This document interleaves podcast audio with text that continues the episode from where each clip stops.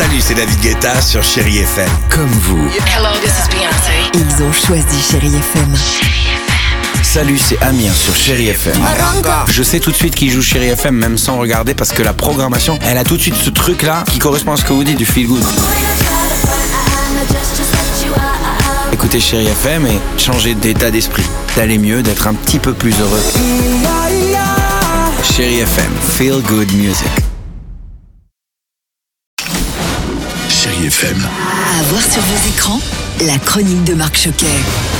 Bonjour à tous et j'espère que vous allez bien ainsi que vos proches. Alors cette semaine, trois films ont retenu mon attention. Le premier c'est Tout s'est bien passé, le nouveau film de François Ozon, adapté du roman d'Emmanuel Bernheim avec Sophie Marceau et André Dussolier. Un drame familial sur la fin de vie mais qui laisse place aussi à l'humour. En France, c'est pas possible. Alors qu'est-ce qu'on fait? J'ai pris contact avec une association suisse, mais euh, il faudrait aller là-bas. Très bien. Après été 85, François Ozon aborde avec grâce le sujet délicat du suicide assisté et offre à André Dussolier et Sophie Marceau un rôle magnifique. Sophie Marceau, André Dussolier, bonjour et bravo pour vos prestations. Est-ce que l'on appréhende un peu de rentrer dans une telle histoire? Il y a une grande palette au niveau du jeu. On souffre, on rit, on pleure. euh, C'est nos métiers, ça nous fait pas peur, toutes ces émotions. Nous, on a la chance d'avoir un terrain où on peut les exprimer, exorciser aussi ces choses-là et de partager des moments formidables avec ses partenaires aussi, qui sont aussi dans cette douleur, mais dans cette beauté aussi qu'est la douleur, dans cet amour, parce qu'en fait, ce film parle d'amour essentiellement. André Dussolier, comme je le disais, c'est un drame familial, mais on rit aussi. C'est vrai que moi j'aimais beaucoup euh, la façon qu'a eu François d'aborder ce sujet dramatique.